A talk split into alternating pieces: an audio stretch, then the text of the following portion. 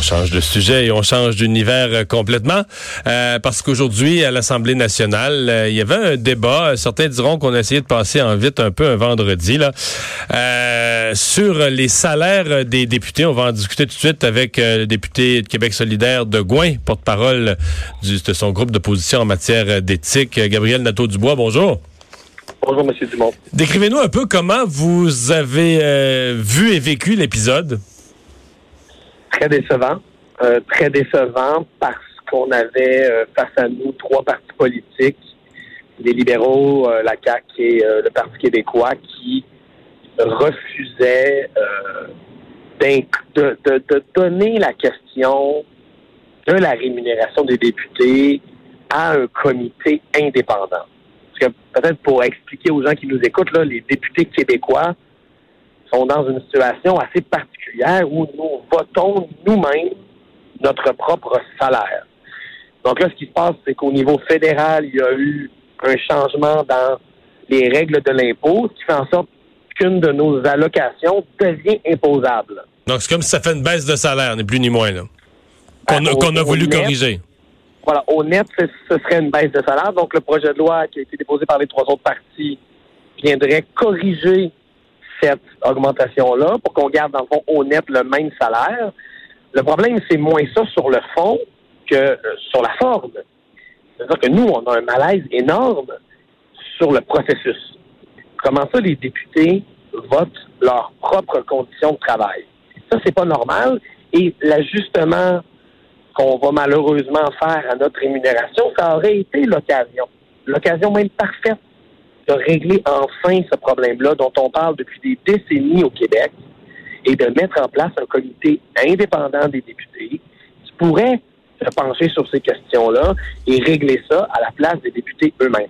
Oui, mais ça a déjà été fait. Je veux dire, en 2013, on a demandé une ancienne juge, on n'est pas allé avec le dos de la cuillère, on a demandé une ancienne juge de la Cour suprême, Mme Leroux-Dubé, euh, on lui avait donné le mandat, faites-nous un rapport où les députés, là, tout deviendrait imposable, plus d'allocations non imposables, qui contribueraient mieux à leur fonds de retraite, etc., et que ça coûte pas une scène de plus aux contribuables. Madame Leroux-Dubé a travaillé là-dessus avec un groupe pendant des mois, a fait un rapport qui respectait tous les critères. Ça coûtait pas une scène de plus aux contribuables. Euh, les députés payaient mieux leur fonds de pension. Il n'y avait plus d'allocations non imposables. Il y avait des augmentations de salaire pour compenser tout ça. Et le rapport est tabletté depuis six ans. Là. Pourquoi, on, pourquoi on referait un même comité avec le même, euh, le même genre de mandat si le dernier on a tabletté son rapport parce qu'on a eu peur de on a eu peur de déplaire à la population? Excellente question. Euh, le rapport Le Rudubé, en effet, était un excellent rapport. Nous, à l'époque, Québec solidaire, on s'est battu pour qu'il soit appliqué, ce rapport-là, pour qu'il ne soit pas tabletté. Malheureusement, on n'a pas réussi à l'époque. Et nous, si les autres partis étaient d'accord appliquer les recommandations de ce rapport-là, on serait d'accord à ça. OK, vous seriez encore prêt pour ça, vous, là. Euh, pas, pas ah, faire. Vous dites faire un comité, mais si on prenait le, travail du comité qui a déjà euh, qui a déjà été accompli, vous seriez à, l'aise? Ben, tout à fait. Nous, c'est ce qu'on dit depuis des années. Le problème, c'est que ce rapport-là, de toute évidence, euh, en ce moment, les autres partis n'en veulent pas. Donc, nous, ce qu'on dit, c'est bon, s'il faut refaire un autre comité, ben, faisons-en un. Mais, et là, il y a un grand mais, il faut que ce comité-là ait un pouvoir décisionnel. Parce que c'était en fait le seul défaut du comité Leroy Dubé. Vous avez raison que ces recommandations étaient très intéressantes, il y en avait même une trentaine. Mais quelle était la dernière des recommandations? La dernière, c'était de dire il ne faut plus jamais que les députés soient en apparence de conflit d'intérêts. Il faut dorénavant donner la question de la rémunération des élus à un comité décisionnel et indépendant. Et pour nous, c'est la recommandation la plus importante de l'heureux idée. Si on refait un comité, bon, ben, refaisons-le, même si c'est pas l'idéal, vous avez bien raison, mais au moins, gardons cette recommandation-là, qui est la plus fondamentale, qui est de dire, arrêtons de, venir, de voter sur notre propre salaire. Et j'irai même plus loin que vous, M. Dumont. Vous savez que le rapport Le Dubé, là, c'était le quatrième rapport en 40 ans à recommander ça. Hmm. Il y a un comité indépendant. Il y a eu le comité Bon Enfant en 74 le comité Lavoie en 87, le comité Godin en 2000 et ensuite le comité L'Heureux du en 2015. Bref, ça fait 40 ans qu'on le sait que ce problème-là existe, c'est-à-dire le conflit d'intérêts qui découle du fait que les députés votent leur propre salaire et jamais on a eu le courage de, de, rendre de régler ça. indépendant. Et nous, on dit, on peut pas encore une fois rater l'occasion. On à ce qui s'est produit euh, aujourd'hui, donc euh, il y a eu quoi commission parlementaire, est-ce que est-ce c'est finalisé comme dossier ou c'est encore pendant? Nous, on a déposé aujourd'hui cinq amendements. Faut qu'on a essayé à cinq reprises de convaincre les autres partis d'inscrire dans la loi ce fameux comité indépendant et exécutoire. On n'a pas réussi et la commission s'est terminée. C'est un tout petit projet de loi de quelques articles. Donc, euh, cette étape-là euh, s'est terminée sur une note décevante, malheureusement. Par contre, je vous dirais qu'il y a une lueur d'espoir. Il y a une lueur d'espoir parce que, suite à tout ce travail et toute cette pression de Québec solidaire, euh, les partis se sont quand même engagés. C'est une proposition qui est venue, une proposition de compromis qui est venue des, libéraux. on a quand même un engagement des partis à au moins faire adopter une motion à l'Assemblée nationale pour mettre sur pied ce fameux comité indépendant. Et là, je veux pas me réjouir trop vite qu'on n'a pas vu cette motion-là. On ne sait pas si ce sera enfin un comité décisionnel, et pour nous, c'est essentiel. Mais au moins, il y a une lueur d'espoir que malgré ce projet de loi qui va être adopté à la va-vite, et c'est regrettable, que malgré ça, on est un pas vers l'avant.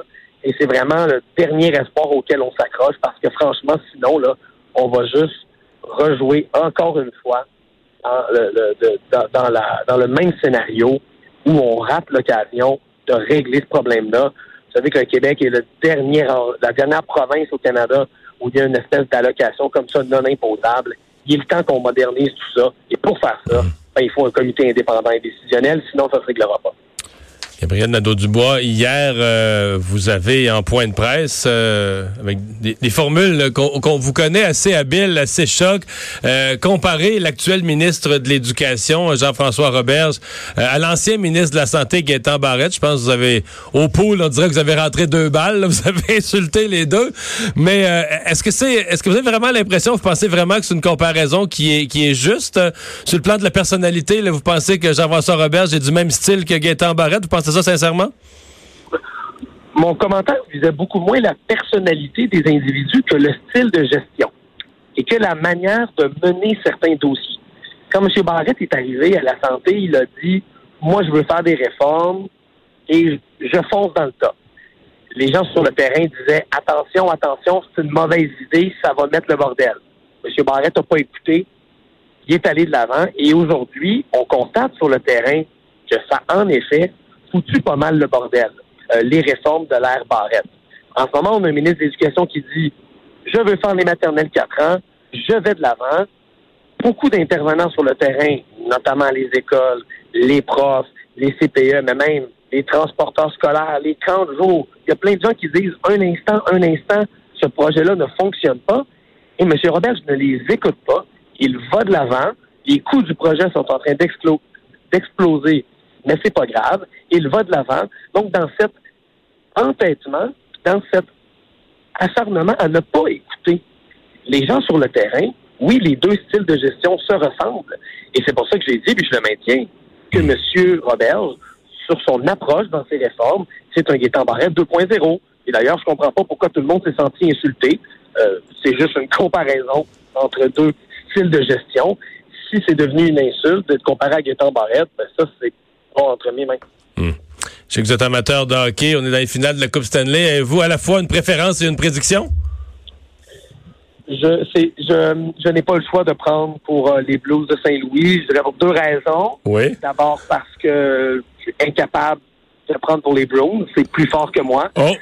et parce que on a un Québécois, la personne de Samuel Blais chez les Bruins, qui a, qui a connu, euh, qui connaît des belles séries un joueur intense que j'aime beaucoup et puis euh, ça fait du bien d'encourager un Québécois. Là, vous me direz de l'autre côté, il y a Patrice Bergeron, c'est vrai, mais... Il y a déjà une bague de la Coupe Stanley. Oui, puis euh, il y a surtout un logo des Browns sur son chandail. Et ça, malgré tout les sympathies que j'ai pour lui, je, je, suis juste pas capable de l'encourager. Samuel Blais, petit gars de Montmagny, dans mon coin de pays. Gabriel Nadeau-Dubois, merci d'avoir été là. merci beaucoup. Salut.